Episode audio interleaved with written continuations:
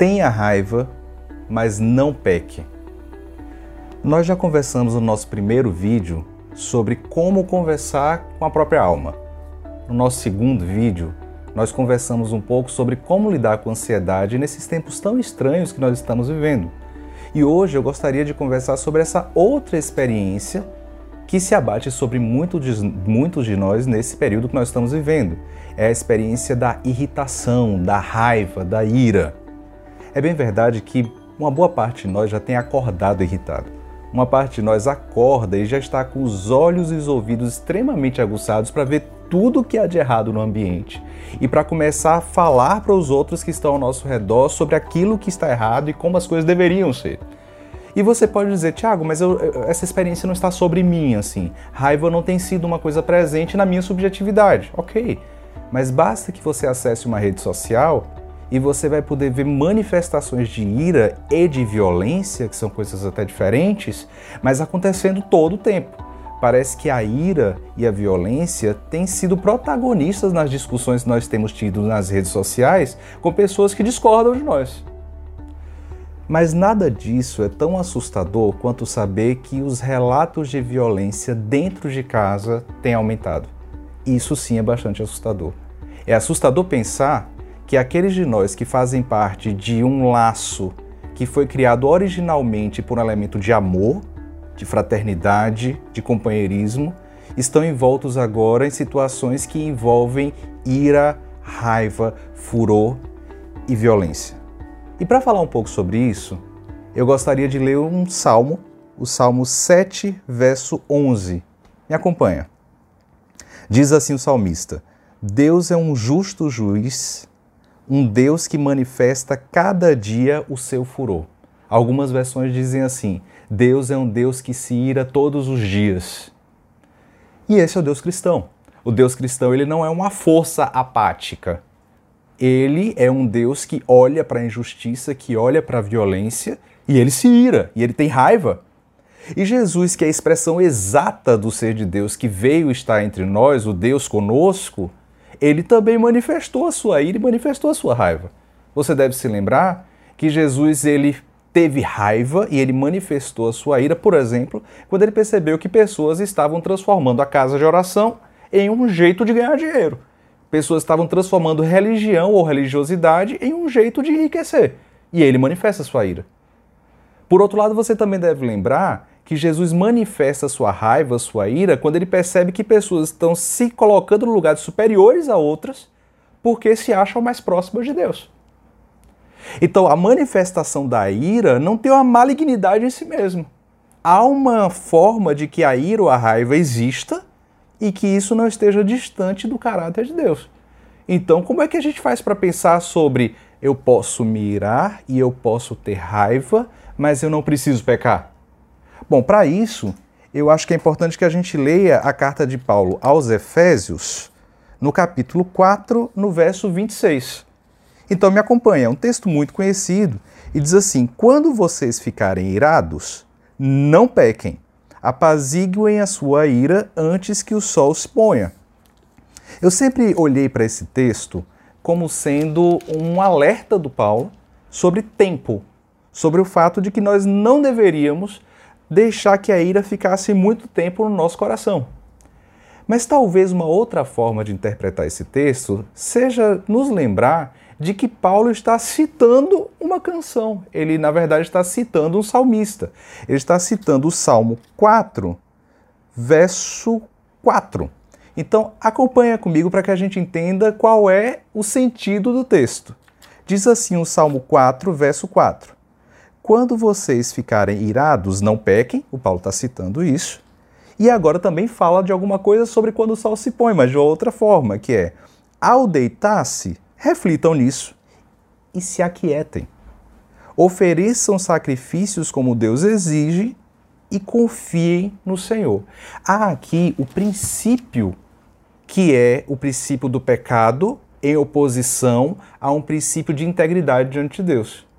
Que princípio é esse? É a diferença entre confiar em Deus, descansar em Deus, e a diferença que isso tem em assumir o lugar de Deus para exercer a justiça. Então, o sentido desse texto que o Paulo cita, dizendo quando você se irá, não peque, é que há ira sem pecado. Há ira sem pecado quando há ira sem tentar se colocar no lugar de Deus. É importante que a gente ah, lembre, traga à memória qual o sentido de pecado, porque algumas pessoas entendem que o pecado, como descrito no cristianismo, é uma espécie de falhar na cartilha como se fosse uma forma de, olha, tem lá, não beba, não fuma, se você errou aqui, pronto, pecado, tá tudo ruim. Mas isso é um cristianismo água com açúcar. A ideia de pecado biblicamente colocada é essa aqui. É a ideia de que quando você se outorga colocar-se no lugar de Deus, você está trazendo o seu eu como centro do mundo e essa é a noção pura de pecado. É por isso que o John Stott diz que orgulho não é um tipo de pecado, mas é uma essência pecaminosa que está na base de todo pecado. Porque todo pecado é o homem querendo se colocar no lugar de Deus para exercer a sua própria justiça. Eu vou tentar dizer isso da maneira mais direta que eu posso. Alguns pais, por exemplo, eles estão experimentando uma sensação horrível de ver os seus filhos indo em um caminho diferente daquele, daquele caminho que eles consideram certo. E para tentar, na ânsia de tentar resolver isso, eles depositam sobre seus filhos ira e furor, exercendo violência. Deixe-me dizer isso da maneira mais clara possível. Você não pode se tornar um diabo para ensinar as pessoas sobre o que é o céu. Você não pode se tornar um violento para ensinar as pessoas sobre o que é justiça. Recorrendo de novo à experiência que o Deus conosco teve, que Jesus teve, chegou um dado momento em que ele estava sendo humilhado, em que ele via a injustiça acontecendo, e quando estava no auge disso, Pilatos olha para ele e diz: Você não vai falar nada? Você não vai fazer nada? Acho que Pedro já tinha falado alguma coisa antes sobre ele, sobre isso. Assim, o que é que nós vamos fazer quando eles vierem contra nós? E o silêncio de Jesus é a mais eloquente expressão de dizer que Pilatos, você pode me cuspir, você pode me bater, você pode me violentar, mas você não pode me fazer tornar-me parecido com você. Você não pode me transformar em um violento por causa da sua violência.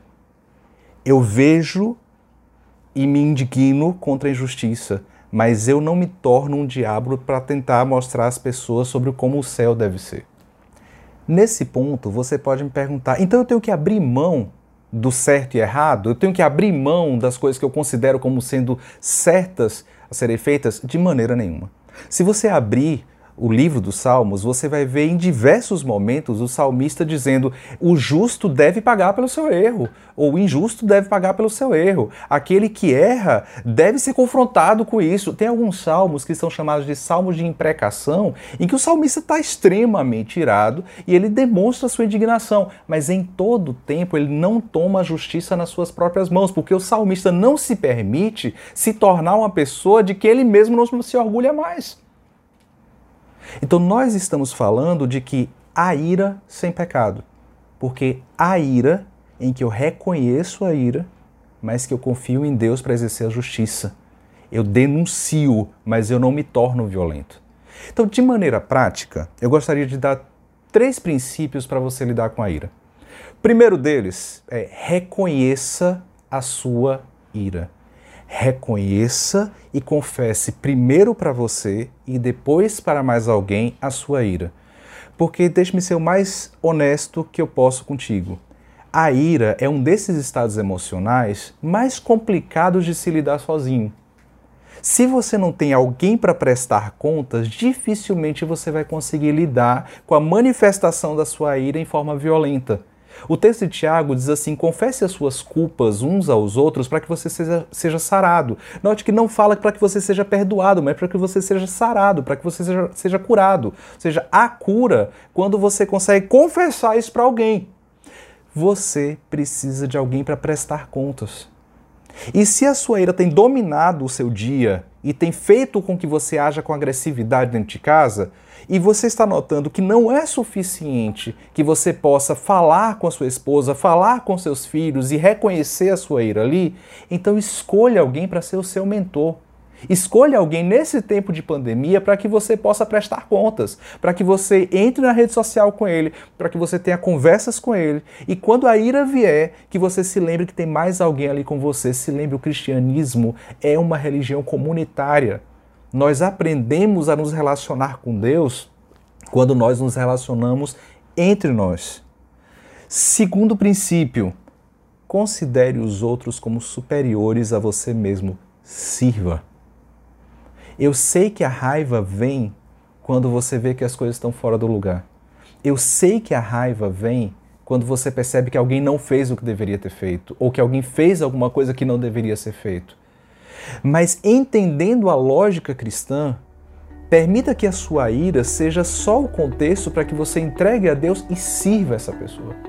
Lembre que a lógica cristã é Deus se tornando como homem e ele tinha todo o direito de exercer a justiça dele sobre você mas a justiça dele acontece num contexto de amor tal que ele vem como um servo sofredor, alguém que vem para servir. Então, olhe para a sua casa e veja como você pode servir.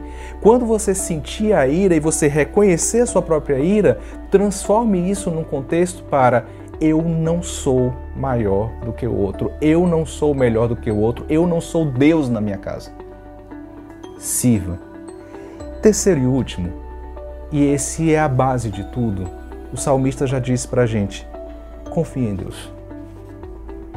O Salmo 37 é o jeito que eu gostaria que a gente encerrasse hoje. Porque a minha oração é que você não se torne alguém que você mesmo não vai suportar olhar, porque você está cheio de justiça própria em sua cabeça.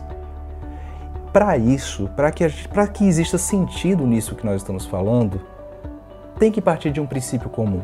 E esse princípio está no Salmo 37, a partir do verso 5. Eu gostaria que nós terminássemos lendo esse salmo. Salmo 37, verso 5 diz: Entregue o seu caminho ao Senhor, confie nele e ele vai agir. Ele deixará claro como a alvorada que você é justo, e como o sol do meio-dia, ele vai deixar claro que você é inocente. Descanse no Senhor e aguarde nele com paciência. Raiva você vai ter. Tenha raiva, mas não peque.